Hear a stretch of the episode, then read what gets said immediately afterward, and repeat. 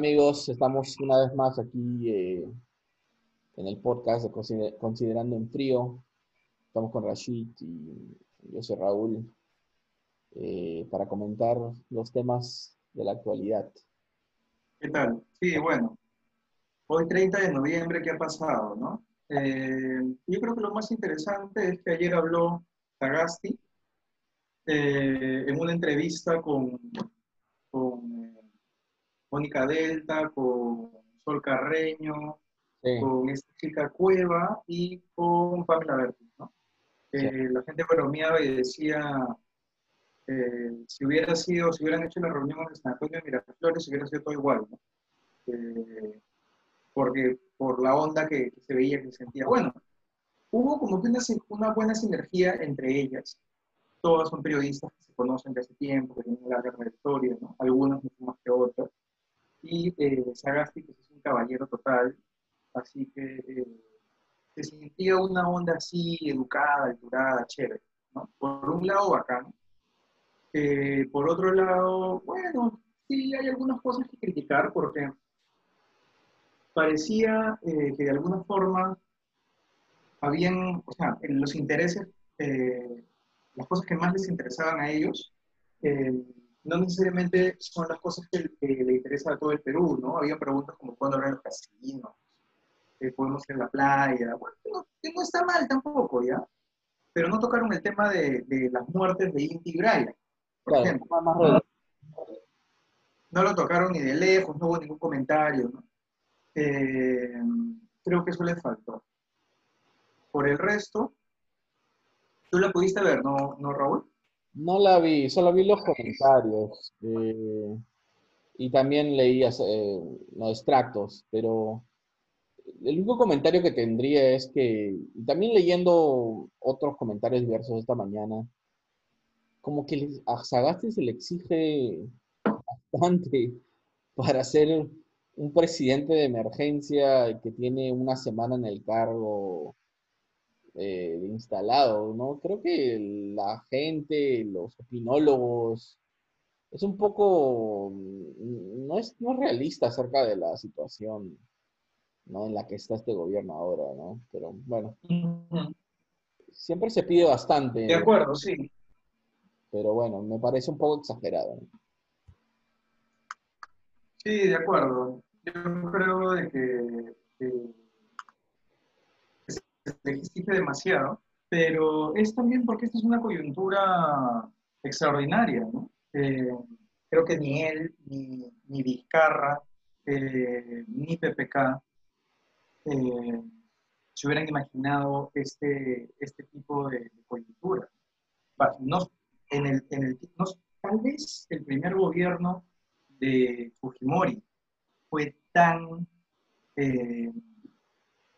complejo, una coyuntura tan compleja como la que están viendo ahora, ¿no?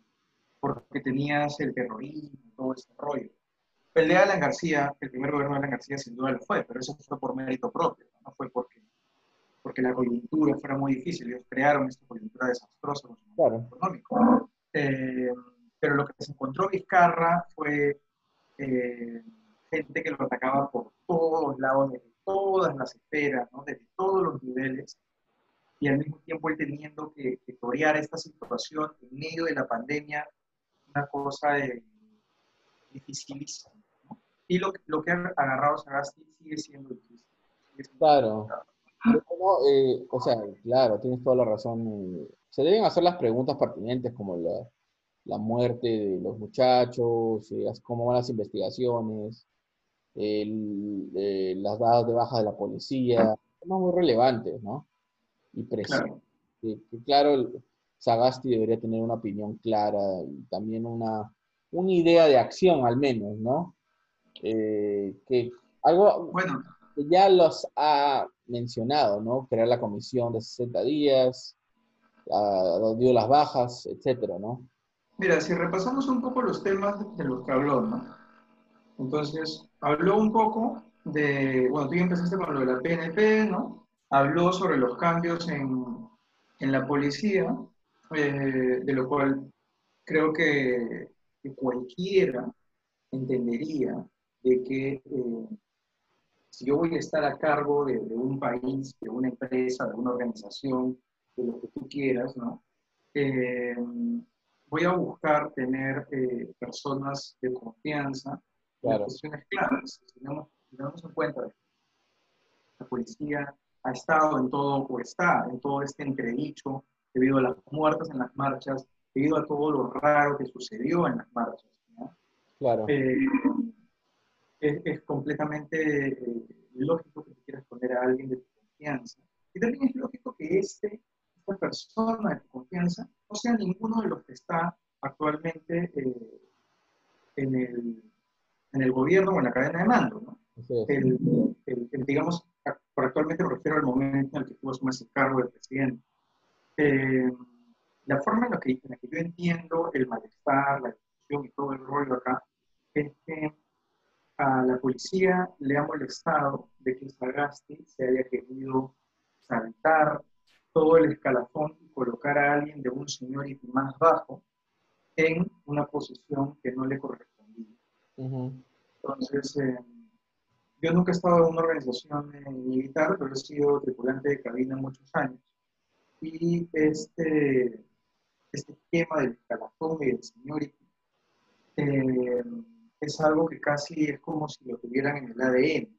Claro. Entonces, eh, ellos sienten que es una especie de ley inquebrantable. Ahora, la interpretación acá es de que también hay un seniority dentro de las normas. Mm. Y si yo tomo decisiones en función a una norma más elevada por una situación eh, coyuntural extraordinaria, como es la actual. O sea, no es normal que sumas el gobierno en medio, de una crisis en la cual la policía aparentemente ha matado. Bueno, aparentemente no, o sea, hay un montón de videos y cosas, pero la, coyuntura o los, pormenores están todavía requieren investigación. En la cual han muerto los chicos por arma de fuego y los únicos que estaban disparando eran la policía. Entonces, en esta coyuntura muy particular, eh, la policía se ha generado muchísimos anticuerpos como institución. Estás en un gobierno de transición, entonces es normal que tú eh, tengas que tomar decisiones eh, extraordinarias y difíciles y saltarte algunos protocolos o algunos procedimientos. Pero a las finales, en función a esta ley máxima o esta ley de, de la máxima jerarquía que es la Constitución. Sí, es más, voy a poner el link cuando suba el podcast de IDL Reporteros. Hay una investigación y un análisis detallado con video y, con, con, pruebas acerca de eh, que efectivamente estos muchachos fueron asesinados por la policía. Eh, lo voy a poner, voy a poner el link junto con el podcast para que todos lo lean y saquen sus propias conclusiones. Eh, pero como tú dices, Rashid, ¿no? la situación que se vivió fue muy difícil y, y, es claro que el gobierno de Merino, el único poder que tenía, como lo hemos mencionado, era la policía, ¿no? Y la policía ejerció.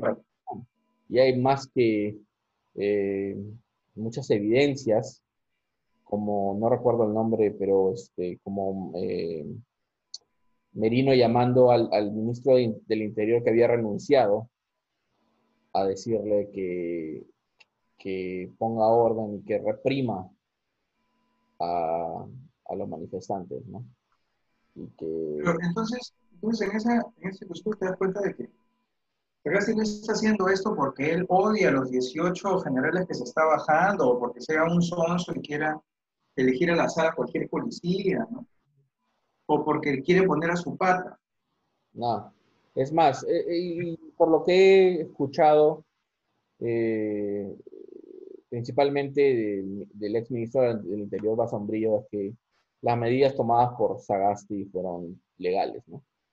Y bueno, si a los generales de puestos o los policías de puestos tienen algún problema con lo que pasó, tienen el medio judicial para para pedir ¿no? reparaciones o una reivindicación o ser reinstaurados o, lo que sea, ¿no? Ahora, el tema es que están hablando de una huelga, de hacer una huelga, se me equivoco, el 4 y el 5 de diciembre. Sí. Eh, Rospigliosi eh, hoy día dijo en 4D, ¿no? En el programa de Álvaro Rodríguez, de que eh, al parecer la huelga no tiene mucho eco dentro del juicio. Y al parecer no sería acatada. Eh, yo estoy seguro de que esa huelga sería un error, un error total. Porque sería como que los médicos entren en huelga ahorita. Claro. O sea, estás, estás en un momento, sí, yo entiendo, puede haber un malestar, es una situación difícil, están siendo acusados, ¿no? Están siendo apuntados por el dedo, pero eh, ¿por qué ha sido esto? La forma en la que ellos como institución se podrían de esta mugre es eh, mirando hacia adentro, mirando qué, quién es el que ha hecho las cosas de forma equivocada, a nivel interno. Yo sé que las instituciones carcelarias tienen el problema de que hay una jerarquía y si yo estoy a cárcel no puedo mirar que está arriba, ¿no? Pero, pero ahí es hacia ellos es La policía no es tampoco, eh, no es una policía impoluta, ¿no? Ha tenido, eh, ha tenido un montón de problemas durante la pandemia. Eh, no sé si recuerdas este caso de, de, de un policía que pasó un contrato por ranchos a creo que 82, 83 soles Claro. Claro. Claro, te das cuenta, yo creo que eso es lo que ellos tienen que hacer. O sea, ¿cómo, puede ser posible que alguien haga eso? O sea, cualquier persona, cualquiera de eso se da cuenta que están probando. Entonces, cualquiera puede levantar, levantar la mano. El tema es de que, claro, no levantas la mano porque entonces me van a caer por otro lado, pero eso es lo que termina destruyendo el y eso es lo que termina desmotivando a muchos de los buenos elementos. Sí, totalmente, ¿no? Y hablar de corrupción en de Perú es, es hablar de, de algo, ¿no? de actividades impregnadas en las instituciones, en todas las instituciones en el Perú. O sea, es, es difícil no, no eh, levantar una roca y encontrar algo, de corrupción en el Perú, ¿no? lamentablemente. Es la realidad. Y lo que pasó fue algo muy grave, ¿no? Tener dos muertos, pero también hubieron abusos policiales, arrestos, eh, desapariciones eh, injustificadas, arrestos injustificados, eh, retenciones injustificadas. A, un, a, un, chico le cerraron una imprenta por imprimir este claro. no todas cosas de ¿no? actividades represivas inconstitucionales eh, propias de un gobierno. De una dictadura. dictadura ¿no? no de una democracia. Eh, sin, sin, razón, sin, sin, sin poder, este, eh, Entonces, en ese sentido, que Sagasti se vuelve algunas cabezas, claro. yo creo que es lo menos.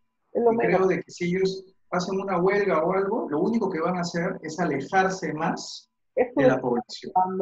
Los la gente que tú conoces muy bien, ¿no? Que fueron parte del gobierno de Merino, ¿no? Eso, es lo que están asusando. El viejo lesbianismo. Todo el movimiento del viejo lesbianismo. El viejo lesbianismo dinosaurio, ¿no? De, hace 40 años, que sigue en vigencia, ¿no? Este, eh, estás usando eso, porque, o sea, cuando tienes, ¿no? Viendo, pasando, viendo las encuestas que me, que me pasaste en la mañana, ¿no? Cuando el 94% de la población está en desacuerdo con Merino y Flores Araos, ¿no? O sea, claro. o sea lo, que está haciendo Sagasti está bien, es bien justificable por todo lo que pasó y tú apoyas la población, te apoya la población, la población está de acuerdo, básicamente, que esto fue un atropello, ¿no? Entonces, eh, creo que hay problemas más importantes que, que ¿cómo se llama? Que, Yo espero que no hagan ninguna huelga. Y, ¿no? y también el Congreso actual ya está comenzando a sabotear al gobierno de Sagasti, ¿no? Y hay personajes como Daniel Urresti, que están en campaña para la presidencia, que se hacen los idiotas, ¿no? Porque hay que decirlo claramente, el tipo se hace el idiota y tiene en la comisión al al ministro del Interior en, la comisión en la que está y lo tiene horas y horas y horas hablando tonterías diciéndole tonterías, insultándolo, ¿no? Un ministro del Interior que acaba de asumir hace cinco días, ¿no? Entonces, eh, estos congresistas que han sido los causantes de la crisis y continúan siéndolo, ¿no? Siguen con el circo, siguen creando inestabilidad, uh, llámale campaña política o simplemente payasada para figurar, pero son los mismos personajes que van a estar en las urnas en abril, y eso es lo más preocupante, ¿no? Y quiero llevarte al siguiente tema, ¿no? Viendo, repasando un poco las internas. Pero si quieres, Raúl, antes de entrar, ¿por qué no terminamos con los puntos en la entrevista de Sagasti? Porque digamos que él abrió cuatro puntos centrales. Ya. Si te parece, los lo vemos rápidamente y de ahí entramos a las, a las urnas, ¿te parece? Vale. Ya, entonces mira, habló de la PNP, del cambio, todo eso, ¿no? Que ya lo hemos tocado, pero también habló, por ejemplo, de vacunación. Entonces, Agasti, en relación a vacunación, eh, dijo una cosa interesante. Dijo de que ya tiene 50.000 vacunas que están llegando en diciembre, ¿no? eh, que ya les compró Pfizer, son dos dosis, y que eh, van a, van a, ¿cómo se llama? Que va a ser, o sea, la palabra experimento no suena muy bien, ¿no? pero que digamos de que van a eh, hacer una primera campaña con estas 25.000 eh, 25 eh, vacunas completas, digamos. Claro. Más que nada para ver todo el tema logístico, porque tú cómo, cómo vacunas 30 millones de habitantes. No, en primer lugar no van a tener las vacunas para vacunar a 30 millones de habitantes, ¿no? Empezarán con eh, los trabajadores de salud, ¿no? Primera línea, y de ahí adultos mayores, ¿no? Eh, en ese orden. Eh, claro. Pues digamos que primero van a hacer ese, ese experimento, ¿no? Y, y, luego con esa experiencia, ya cuando les llegue, ya empezarán, como tú dices, primera línea, después ancianos. Pensar lo más lógico podría ser este eh, bueno, no tengo, el, no tengo el número de parques que existen en el Perú, ¿no? Pero sería ideal que se hagan las campañas de vacunación en, parques, ¿no? Al aire libre, eh, de repente este, organizar por apellido, ¿no? Por, eh, ¿No? Podría ser, pero hay que ver también si, espero que sea obligatorio, pero de repente es como en España que es... Bueno, no sé si es, es opcional en España, wow. Bueno. Creo que sí. Aunque también, o sea, también el tema de si es obligatorio o si es opcional eh, es discutible. Sí podría ser solamente opcional, porque a la final es, eh, ponte en el caso de que sea opcional, ¿no? O sea, lo, que, lo que uno de pronto piensa es, no, debe ser obligatorio porque todos, eh, esto es un tema de grupo, ¿no? Etcétera, etcétera. Pero supongamos que sea opcional. Yo me vacuno, ¿ya? Si el otro padre no se vacuna, bueno, él se enfermará, pues. Entonces, si yo me vacuno, vacuno a mi mamá, vacuno a mi flaca, eh, nos vacunamos todos, ¿no? Mi familia, y ya si los otros compadres no se quieren vacunar, se enfermarán. Y si no se enferman, porque fuimos suficientes los que nos vacunamos, bueno, ya pues, se ganaron su rollo. Yo creo que debería ser una mezcla, ¿no? Digamos, para personas eh, yendo al colegio, a las universidades, debería ser obligatorio. Eh, porque no solamente... Trabajadores en, salud, en alimentos, todo el alimento sigue obligatorio. Correcto, alimentos, eh, policía, ¿no? bueno, en, ¿cómo se llama? En colegio, sí obligatorio porque no solamente son niños o, jóvenes yendo que son en riesgo, pero también hay profesores y, empleados que son mayores, ¿no? Y están expuestos. Entonces, se debería brindar la misma protección a todos, ¿no? Entonces, debería ser, debe ser obligatorio, ¿no? Eh, pero como tú dices, ¿no? O sea, se tiene que aliviar primero a las, a las poblaciones vulnerables, ¿no?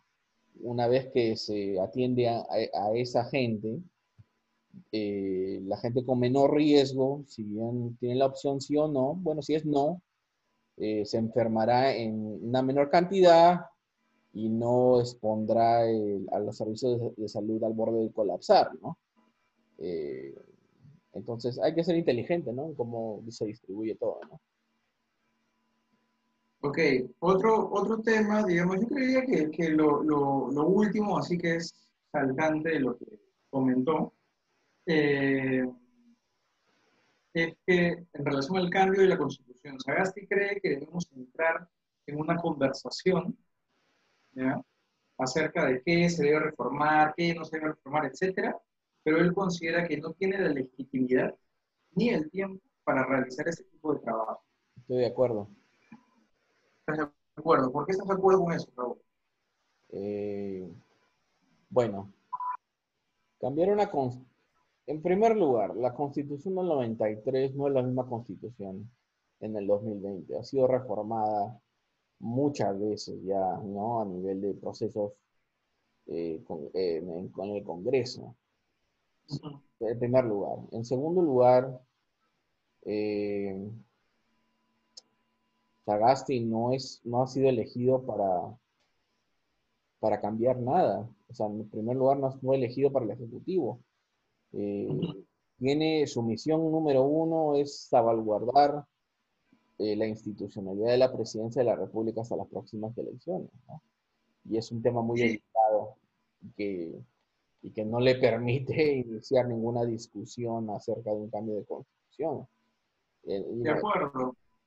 Y, además algo que podemos agregar ahí es de que, ¿cómo se llama? Eh, ¿Quién va a hacer esta nueva constitución? O sea, este es un momento en que toda la clase política está cuestionada, lo coherente, o sea, no es vamos a votar a todos para que entren todos, porque ya hemos hecho eso y salió malísimo. Eh, lo coherente sería eh, empezar un, un, diálogo en torno a esto, que la gente se entere que la Constitución está aparentemente mal para quién. Eh, hablan de un cambio en la Constitución, pero ¿qué implica un cambio en la Constitución? ¿Qué cosas se quieren cambiar? Es mi ¿Qué es lo que quieren cambiar? ¿Qué cosas y quiénes deberían hacerlo? ¿Qué cosas no tengo una respuesta personal? Lo primero que, que pensaría es este, un cambio político, ¿no? Eh, de, representatividad, de representación en, en, temas eh, de quienes elegimos y cómo está constituido los poderes del Estado. Eso para mí sería lo primero. Pero después no sé, la verdad, qué más hay que cambiar. Y otra cosa, yendo al tema de quién, quiénes lo van a cambiar, yo creo que puede decidir quiénes hasta que tengamos partidos políticos que tengan algo de legitimidad, ¿no? Eh, los que elegidos en el 2020 van a ser completamente diferentes a los del 2019 y completamente diferentes a los 2016. Entonces, ¿qué legitimidad pueden tener para cambiar una constitución? ¿No? Si no lo conoce. De acuerdo, Raúl. Y bueno, me estabas comentando acerca de las, de las encuestas, cuáles son las tendencias, quién está ahorita en carrera. Bueno, em, ayer me di cuenta que habían, hay dos fechas, ¿no? Para las elecciones internas. Varias elecciones internas se llevaron a cabo ayer y las demás serán llevadas a cabo, eh, creo que el próximo fin de semana, ¿no? ¿Quiénes han ganado, Raúl? La más destacable es eh, Johnny Lescano en Acción Popular. Ya. Para representar la plancha presidencial ¿no? de Acción Popular. ¿Pero no ganó Barnechea? No, Barnechea se retiró y quedó en tercer lugar, güey. Ah, se retiró como un cobarde porque iba a perder, dices. Bueno, este, sí, sí. ¿Se corrió? Mm, no tenía nada que hacer. No tenía nada que hacer. Es más, nadie sabe para qué vino, dices. La verdad que su actuar político desde las elecciones anteriores ha sido paupérrimo, ¿no? Claro. Básicamente perdió y se escondió, ¿no? Eh, si quieres liderar un país y que la gente confíe en ti, creo que tienes que estar presente no solamente en las elecciones, tienes que estar presente en, en cada momento crítico del país, ¿no? Pero bueno. Raúl, Barnechea es interesante porque, por ejemplo, en nuestro caso, tanto a ti como a mí, nos llamó la atención como candidato y quisimos votar por él en el 2016. Tú llegaste a votar por él, si no me equivoco. Sí. Eh, parte de lo que, del, del, charm que yo creo que tenía, o del encanto que tenía para no usar el eh, sí, no tenemos odios, aunque tú estás en Estados Unidos, así que no sé qué, qué bueno, bueno, en fin. Eh, parte del, del, encanto que tenía Barnechea cuando recién salió, es que parecía un tipo muy culto, muy educado, y tenía una clase política tan eh, cuestionada. Eh, inmediatamente yo lo vi como algo muy positivo. ¿Qué, es lo que, eh, lo que me decepcionó? Y como tú bien lo acabas de decir, que Barnechea es un tipo cobarde, ¿no? Es un tipo cobarde, es un tipo de mucho cálculo político, es un tipo que va a tomar la decisión fría, lo que me parece muy bien, por saber tomar una decisión fría, lo que me parece mal es que es lo que lo motiva detrás. Va a tomar una decisión fría para lograr su objetivo y su objetivo es ser presidente. Su objetivo no es beneficiar al país, en tal sentido ser presidente está en ruta para al país. La prueba de eso es que eh, él tenía un, tiene determinados lineamientos políticos, determinadas eh, convicciones, determinado plan de gobierno. Y al momento en el que ya quedó fuera de carrera, en el 2016, eh, dentro de las dos opciones que tenías, que una es Pedro Pablo Kuczynski y la otra es Keiko eh, una de las dos tiene que alinearse más hacia lo que tú consideras va a beneficiar a tu país. Yo creo que no, no tener la posibilidad de tomar una decisión en esta situación, no tener la posibilidad de al mismo tiempo eh, si bien podrías tomar una decisión, pero podrías también crear eh, o colocar estamentos sobre los cuales la gente que te seguía podría haber evaluado y haber tomado ellos la decisión. Él simplemente se lavó las manos. Dijo, cada uno vote de acuerdo a lo que cada uno considera. Inmediatamente ahí perdiste cualquier liderazgo para mí. No eres mi líder como te necesitas. Correcto. O sea, como te digo, no solamente es algo peculiar con Barnechea, pero yo me doy cuenta también en la política peruana que nadie quiere construir nada, nadie tiene paciencia en eso, todo lo ven a muy corto plazo, a largo plazo. Por ejemplo, Barnechea este, cogió volada, ¿no? Eh, se veía como alguien interesante, tuvo bastante, tuvo mala publicidad, la verdad, o sea, lo del chicharrón, ya lo puedo haber manejado mal, pero obviamente que esa imagen se explotó maliciosamente para hacerlo quedar mal. Entonces, uno Pero es parte de la campaña. Es parte de la campaña, si no, no te digo que no. Eh, y no lo justifico tampoco, pero como tú bien dijiste, ¿no? Después que perdió, básicamente pateó el tablero y se negó a liderar, ¿no? Eh, y, yo lo veo como una oportunidad perdida porque él pudo simplemente seguir en carrera mm. construyendo su candidatura hacia el 2020, viajando por todo el país, ¿no? Siguiendo eh, las elecciones municipales, conociendo gente del interior del país, porque muchos de estos candidatos creen que solo con Lima van a ganar, ¿no? O solamente en Lima van a encontrar ese, ese éxito, ¿no? Pero no, o sea, Barnechea, Barnechea eh, pudo haber aprovechado todo este tiempo para construir una mejor opción. O simplemente tener opinión. Claro, exactamente. Pero es que construye algo, ¿no? Tienes una filosofía. Supuestamente tenía un plan, un, plan de gobierno extenso. Sigue hablando de ese plan, sigue participando, sigue opinando en política. No opinó absolutamente nada acerca de, lo que hacía el Fujimorismo contra PPK. no opinó nada acerca de PPK. Lo, lo que se le recuerda eh, después de las elecciones de 2016 es el funeral de Alan García. Nada más. Yo recuerdo algo más. Yo recuerdo cuando se fue y dio una vuelta por, por Lima en un cochecito con Castañeda, supervisando obras. Eso recuerdo. Ya. Ni idea que, fue justo, que fue justo después de que Muñoz ganó las elecciones. Ya. O sea, las los únicos eh, momentos que hacen eco en mi memoria de Barnechea son momentos desastrosos después de los Lo que no puede ser muy culto y todo, pero obviamente no es muy buen político, ¿no? No, mal político, mal estilo de comunicación, eh, mala estrategia para darle la vuelta a lo de chicharrón. Podría, mira, un ejemplo claro, Donald Trump ha sido atacado una y otra vez. El tipo entiende que mala publicidad termina siendo publicidad también. Claro, controla el news cycle, ¿no?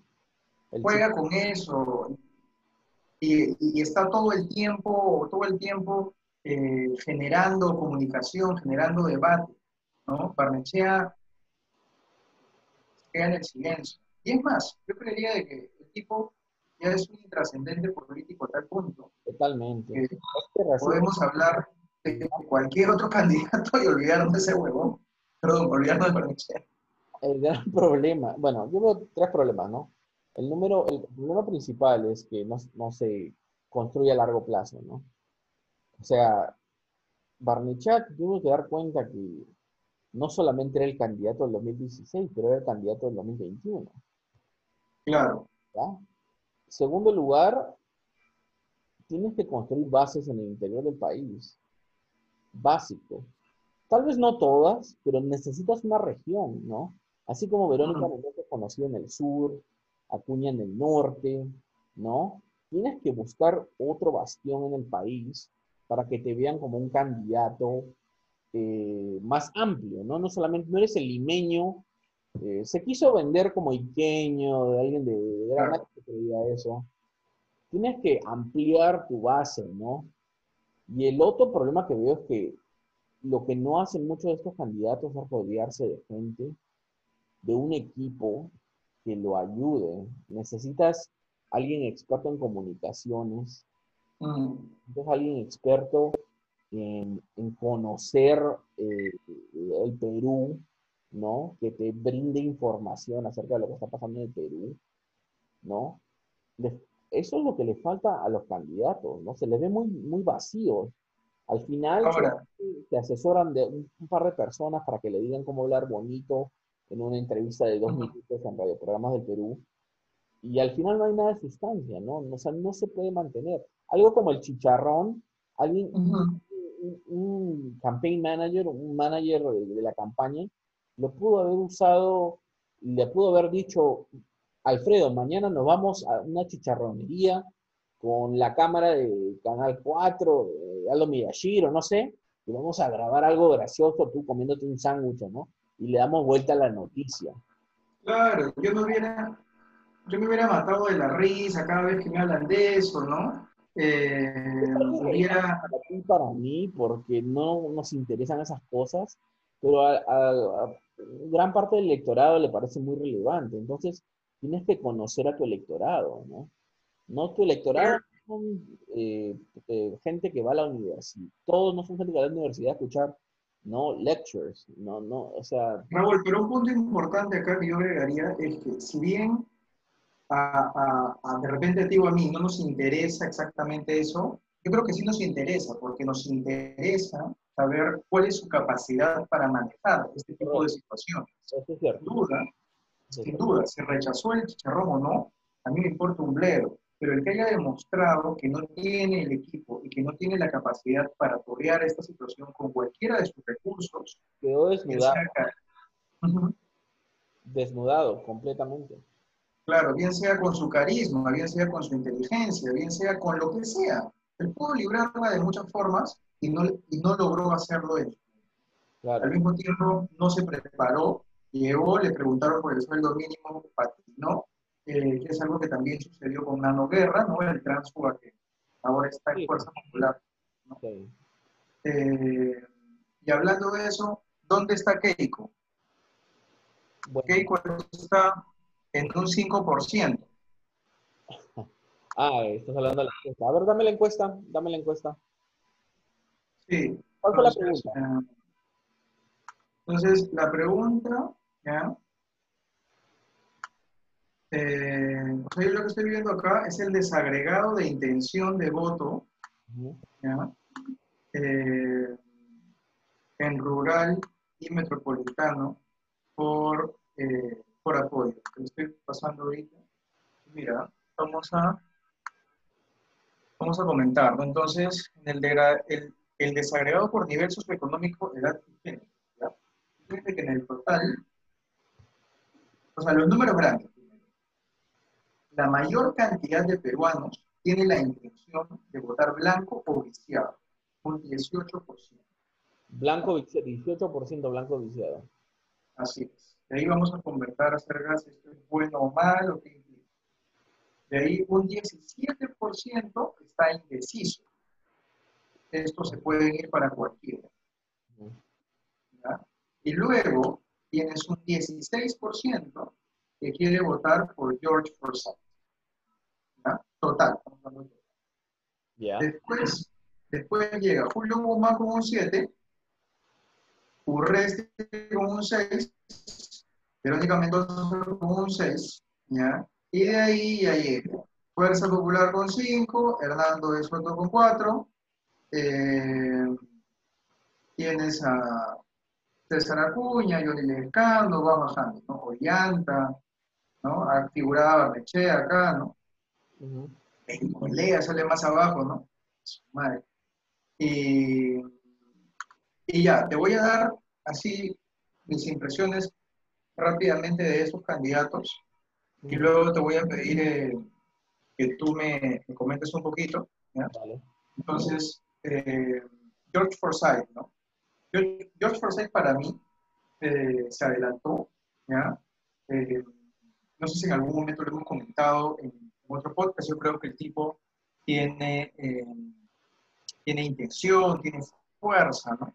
Eh, pero al mismo tiempo eh, siento que comete eh, errores, errores tontos, o bueno, sí, errores de, experiencia, siento que estuvo indeciso al momento de, las marchas, empezó diciendo una cosa, luego la giró hacia la otra, siento que al mismo tiempo estuvo descolocado, por decir un tema cultural, pero por descolocado me refiero a que me hubiera gustado que esté ahí en la primera fila, hubiera ganado probablemente la mitad de ese 17% que está ahí, si él hubiera estado en la primera fila marchando con nosotros en Lima, donde vivieron estos chicos, por ejemplo. Yo, yo de alguna forma hubiera esperado, teniendo en cuenta que él está en esta generación, que él hubiera estado ahí. Eh, cuando lo vemos por nivel socioeconómico, Forsyth es más o menos parejo, ¿ya? Eh, porque tiene un 20% en A, pero tiene un 18% en E. Y tiene un 19% en C. Wow. O sea, está en, todo, en, todos los, los, niveles, está en un, en un, espectro similar. Podríamos decir que cada sector eh, eh, le atrae Forsyth por diferentes motivos, no lo sé, el potencial que tiene es que eh, es de familia diplomática, entonces las clases económicamente más fuertes pueden identificar con Forsyth perfectamente pero al mismo tiempo eh, ha sido jugador de fútbol de un equipo popular, del distrito de la Victoria, siempre lo ves comiendo, voy a comunes, bailando, ¿no? Androide, entonces eh, tiene un arraigo popular y al mismo tiempo se relaciona, pues, eh, creo que puede pegar todas las clases. Luego, te voy a leer rápidamente cada uno, ¿no? Julio Guzmán, Julio Guzmán, mira, es una cosa similar a lo que pasó con Barnechea. ¿no? A Barnechea lo criticaron por el chicharrón, a Julio Guzmán lo criticaron por correrse y dejar a su aparente trampa eh, en el incendio. ¿no? Eh, creo que tampoco lo manejó tan bien. Eh, creo que de repente hubo algo ahí, tal vez, tal vez, bueno, no sé, hay, hay, pudo haber, eh, haber toreado la situación un poco mejor. No fue tampoco tan malo, no fue tan malo como, como lo hizo Barnechea, porque de alguna forma él ha continuado hablando, ¿no? Entonces, tiene, tiene cierto liderazgo. Guzmán a mí me parece un candidato interesante, es abogado, atrae tecnócratas interesantes en su entorno. El Partido Morado ha sido el Partido Morado, el partido con, mayor, o el único, diría yo, con eh, o lineamientos éticos o morales con los cuales yo me puedo identificar en el Congreso, ¿no? Sagasti ha salido del Partido Morado, tiene a De la UNDE, tiene a Olivares, que eh, tanto de la UNE como, como, Olivares estuvieron eh, apoyándonos en las marchas. Eh, tiene Gino Costa, ¿no? yo voté por Gino Costa en, la elección anterior, probablemente vote por él nuevamente ahora. Entonces, a Guzmán me atrae mucho su entorno, al mismo tiempo me atrae que sea un economista y que no lo siento de derechas, sino que lo siento centrista entonces me llama la atención. Eh, me parece un oportunista, ¿no? Es un tipo con un nivel de comunicaciones excelente, muy hábil con la palabra, lo que, lo que, no siempre uno espera en alguien que proviene de una institución castrense, y discúlpame, pero no es, digamos, lo que a priori esperas. El tipo es muy hábil, responde rápidamente, es tiene caña, ¿no? Eh, Verónica, yo la veo bien a Verónica para la izquierda, me gusta tener eh, una izquierda preparada, pero no es un candidato por el cual yo votaría, creo que en ningún panorama, ¿no? Eh, cuando le han hecho preguntas y le han puesto contra la pared y le han dicho cosas como eh, lo que pasa en Venezuela es una dictadura o no, es democrático o no, es bueno o no, ella no responde o a veces sí respalda a Maduro y eso para mí que no pueda tomar una acción no pueda condenar a Maduro simplemente porque, porque trata de, llegarse a modelos distributivos cuando es un desastre su gobierno, es una violación a todos los derechos humanos. Eh, para mí es algo que no se puede perdonar y que no se puede aceptar. Entonces, que no pueda tomar una, una posición correcta ahí, para mí la descalifica totalmente. Eh, luego, Keiko, no votaría por ella, creo que en ninguna situación posible y en ningún universo paralelo. Eh, lo interesante de Hernando de Soto es que cuando ves esta estadística, por ejemplo, Hernando de Soto tiene 13% en nivel socioeconómico A. Claro, es un economista de primer nivel. Cuando nos vamos a E, D, no lo conoce nadie. No va a ganar nunca, yo dudo mucho. Eh, Acuña, pues Acuña no sabe ni hablar, eh, Lejano, eh, Lejano a mí me, parece un súper buen elemento, ¿no? interesante, no es tampoco como que me encanta, pero, pero no sé si estaría para presidente. Creo que hizo un buen trabajo en el Congreso, me gustaría que esté en el Congreso nuevamente. Ollanta no lo veo ni con el rabillo del ojo. Y nada más te comentaría de todos los que vienen debajo, nada más se comentaría de Bengolea y de Salaver. De Bengolea, ¿por qué? Si Bengolea es prácticamente un don nadie políticamente, ¿no? Eh, ¿Por qué de Bengolea? Porque Bengolea tiene 14% del nivel socioeconómico A, 14% de intención de voto. Esto me parece, sí, esto me parece interesantísimo, Raúl, porque eh, si tiene 14% de intención de voto, cuando es un tipo que no, tiene, no es economista, no, es, no tiene experiencia en gestión, no tiene experiencia en gestión pública, no tiene experiencia en gestión en ¿cuál es su mayor mérito? Haber sido comentarista deportivo años.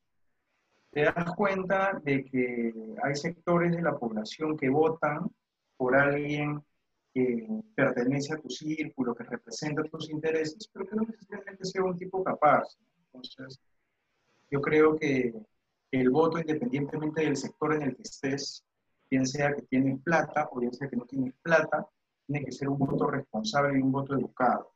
Yo creo que si tienes plata y por eso votas por alguien que representa tus intereses, es un voto desastroso. eh, completamente irresponsable. Lo veo hasta con un poco de pena, ¿no? Esa, esa estadística. Y nada más, y de ahí te comentaría pues que Salaberry, probablemente desde que, desde que Vizcarra ha entrado en su congreso, estoy seguro que este número va a subir. No está en uno, debe estar ya en tres, en cuatro, ¿no? Eh, el tema con Salaberry, vamos a ver cómo torea él la traición. esa palabra lo va a perseguir. Vamos a ver cuál es su capacidad para manejar.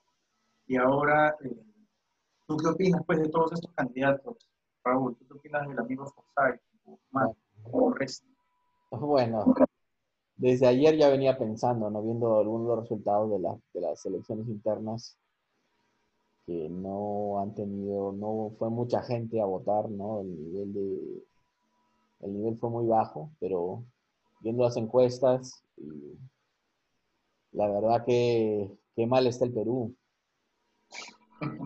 Qué mal está el Perú eh, en términos de liderazgo, de opciones, eh, de propuestas, ¿no? Eh, no viendo el, 90% de estos candidatos no tiene ninguna filosofía política, ¿no? conocida. consistente, hermanos. Que tú digas, estoy votando por alguien de derecha, estoy votando por alguien de izquierda, estoy votando por alguien progresista, estoy votando por un empresario. Correcto. y la verdad que, bueno, tengo, hay cosas para destacar, ¿no? Eh, yo no comulgo con Verónica Mendoza, pero este, definitivamente representa a una izquierda más responsable, democrática y, humanista, ¿no? De, apoyo a los derechos humanos, ¿no? Y otra izquierda como la de Unión por el Perú, ¿no? Y, como Marco Arana. O Marco Arana, ¿no? Que es otro oportunista también de la política. Eh, destaco también a Julio Guzmán por el hecho de haber construido algo, ¿no? Ah, el Partido Morado viene ya desde el 2016, entonces Guzmán se ha preocupado no solamente por tratar de ser candidato, pero se ha preocupado también por poner los cimientos, la base de un proyecto a largo plazo, que yo creo que puede, ir a largo plazo. Hay que esperar y ver qué va a pasar, ¿no? Eh, eso se destaca también, no solamente eh, presentarse a la presidencia por presentarse, pero también tratar de sentar las bases para un, proyecto político, ¿no? Que lo veo más de centro derecha, ¿no? Eh, y con el cual en ideas generales comulgo, ¿no? Forsyth está ahí para ver si agarra una oportunidad y se le hace, ¿no? Forsyth no representa nada. Eh, no ha logrado nada. Eh, sí, bueno, ha tenido éxito en el fútbol, fue alcalde de la Victoria, lo felicito, ¿no? Pero verdad. ¿No terminó su, concluyó?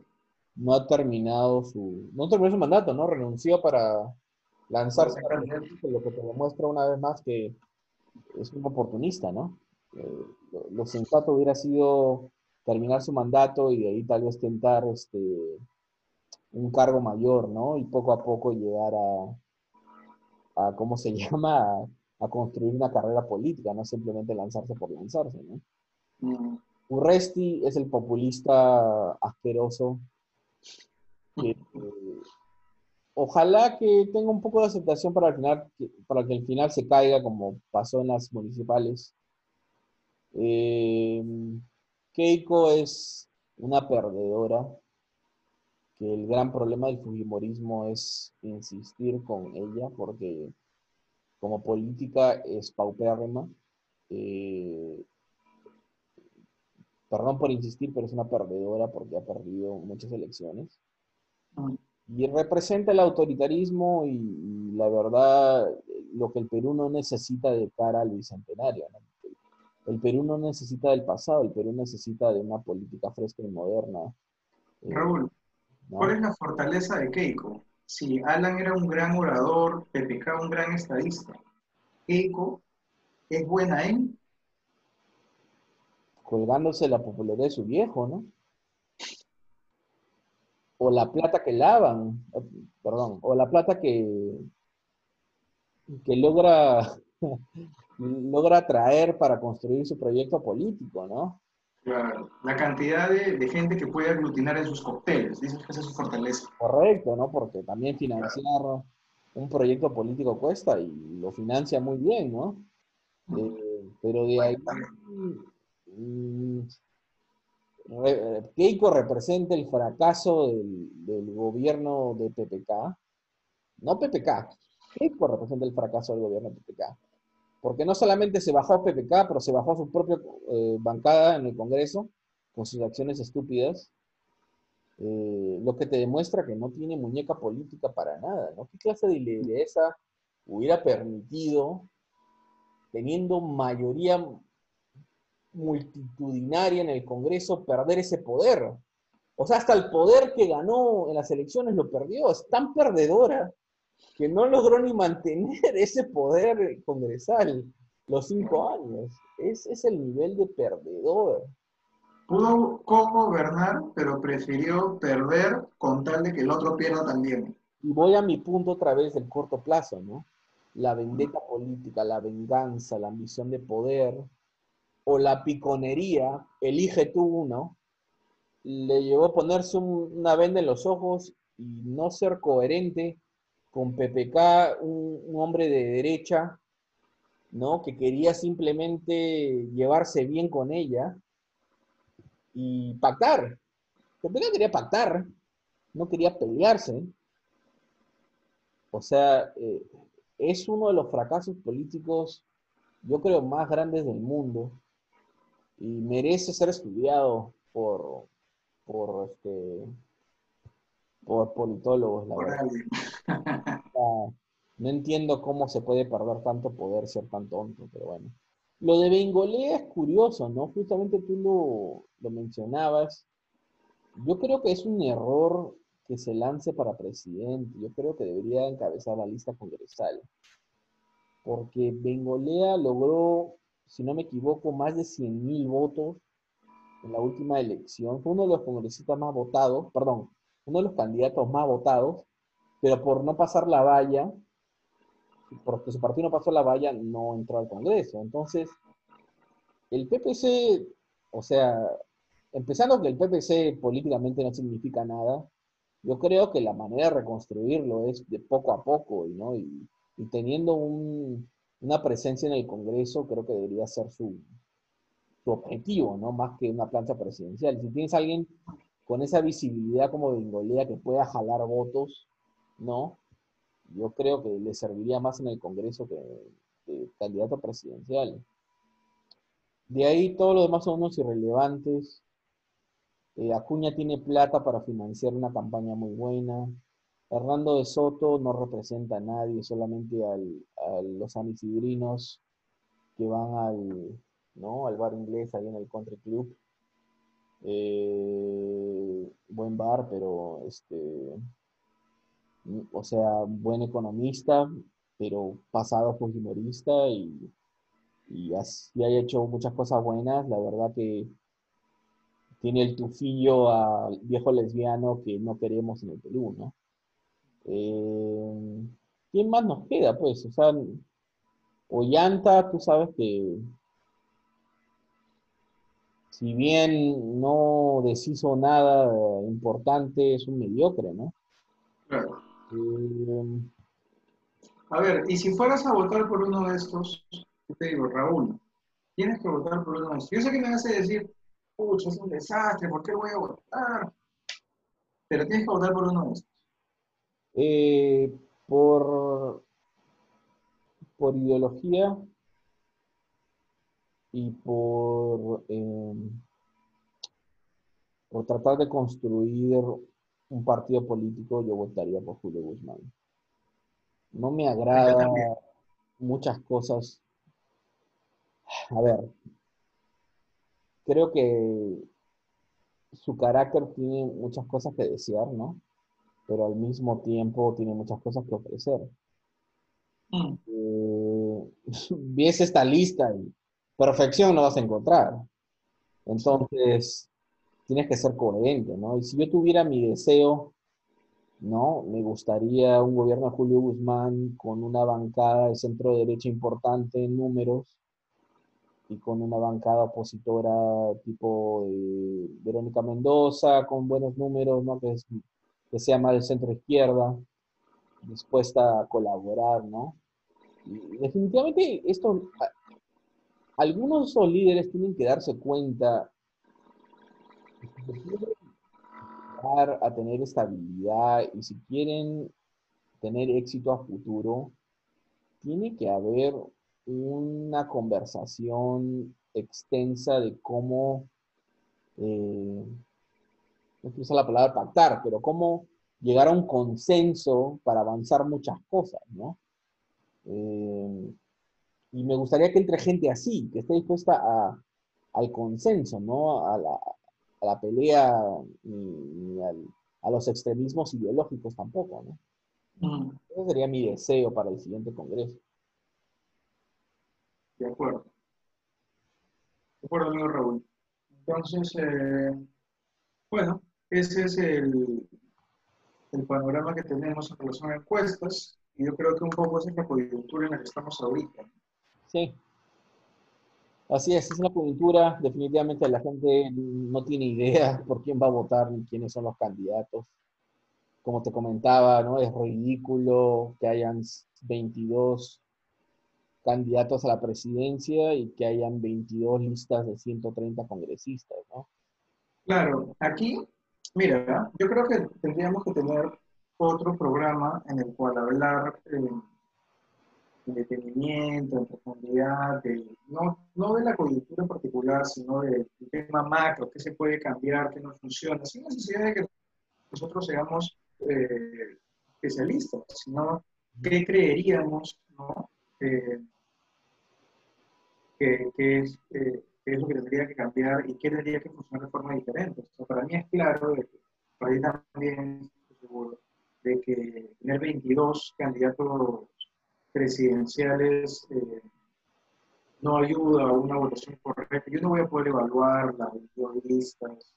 Posible. Eh, para mí también, también es una muestra, yo creo, de falta de conservación política, que la gente no es capaz de aglutinarse y de, fortalecerse, sino que todo el mundo está tratando de, de él sacarse la lotería, ¿no? Yo quiero sacarme el ticket de ser presidente. ¿No? Sí, de aprovecharse de un hijo, de, tratar de, como tú dices, sacarse la lotería, pero también demuestra la falta de liderazgo. Una vez más, ¿no? falta la, o sea, no hay figuras políticas, no hay partidos fuertes que puedan aglomerar a muchas de estas propuestas o, de muchas de estas figuras políticas y no tener 22 candidatos presidenciales eh, que la mayoría de la gente no le va a interesar conocer. A, mí no me, a, mí, a mí no me interesa conocer a los 22. Claro porque después del número 10 te das cuenta que, o sea, la gente te está lanzando por lanzarse. Pero que vas a conocer listas de 130 congresistas, ¿no? Eh, y como tú mencionas, ¿no? Tener un programa futuro, ¿no? Yo creo que tiene que haber una representación mucho más directa, donde el votante sepa el nombre y apellido de, de la gente votar. Yo creo que tiene que haber una valla más difícil que saltar para tener una lista y para poder ser presidente y para poder ser congresista. Entonces, en algún momento, mucha gente habla de que hayan requisitos para, como que, no sé, estudios, etc. No sé si ese sea el tema, pero yo creo que, que el tema no debería ser de que si yo mañana quiero ser este, presidente puede inscribir mi partido y en no sé cuánto tiempo, cuántos meses ya puedo estar postulando. Yo creería que debería haber, sea, obligar a la gente a tener un trabajo de años. O sea, yo solamente puedo postular, a un, solo un partido puede postular a una presidencia cuando tiene, no lo sé, ocho años de creado, seis años de creado. Entonces eso te obliga a que las nuevas propuestas participen de los eh, partidos que ya existen. Porque uno puede decir, algunas personas van a escuchar esto y van a decir, no, pero la gente joven, la, la, gente que va llegando también tiene que poder participar, por supuesto. Pero la forma en la que participas no es fundando mi partido y llegando como una línea sola, separada de todo, y cuando llego ahí hago, hago mi gobierno solo y termina siendo un desastre, ¿no? Que luego me quiere vacar. Yo creo que tienes que obligar ¿ya? a que en todos los niveles haya concertación. Entonces, si yo, si yo coloco una barrera así, por ejemplo, solamente puedo presentar un candidato presidencial cuando tengo ocho años, ¿ya? o de repente yo solamente puedo ser candidato cuando estoy militando en un partido cuatro años o cinco años. Eh, obligas a la gente a permanecer en un lugar y a trabajar dentro de este partido. O sea, porque yo no voy a poder cambiar de un momento a otro. Entonces, Salaverry, si él eh, quería ser presidente, tendría que haber hecho un trabajo en, en ese panorama en Fuerza Popular, desde Fuerza Popular, para, eh, para reformar un poco el partido. Entonces, ahí ya ves un, un, panorama completamente diferente. El transfugismo se vuelve más difícil. Si tú eres una... Es el transfugismo que ha evolucionado, ¿no? Empezó en los 90 y, y se volvió como un parte del sistema, ¿no? El sistema mismo te permite cambiar de nombre al partido como quieras, refundar el partido, crear partidos eh, y meterte y salirte ¿no? a tu antojo, ¿no? lo que la verdad no le ha hecho ningún favor y, creo que esto terminó de explotar estos últimos cinco años, ¿no? una consecuencia de esa falla del sistema. De acuerdo. De acuerdo, amigo Raúl. Entonces estaría interesante que lo, lo tomemos en el, en el próximo podcast, ¿no? Y hablemos en profundidad de eso. Sí, muy interesante haber este, revisado esta encuesta, ¿no? Te dice muchas cosas. Una vez más que la verdad la gente no sabe. No es que no quiera, simplemente no sabe, porque las figuras que les ponen, si no lo ves en televisión, no sabes quiénes son. Es la realidad. Pero bueno, gracias por acompañarnos. Estaremos en una futura edición eh, suscríbanse al canal Considerando en Frío, denle like al video, compártanlo por favor, eh, presionen la campanita para, para poder este, ser alertados de futuros videos. Y si tienen sugerencias o quieren que hablemos de algún tema en particular, escríbanlo debajo del, del, del, video o escríbanle directamente al correo que hay ahí o al Twitter de Raúl o a mi Twitter. Así es. Gracias. Buenas noches.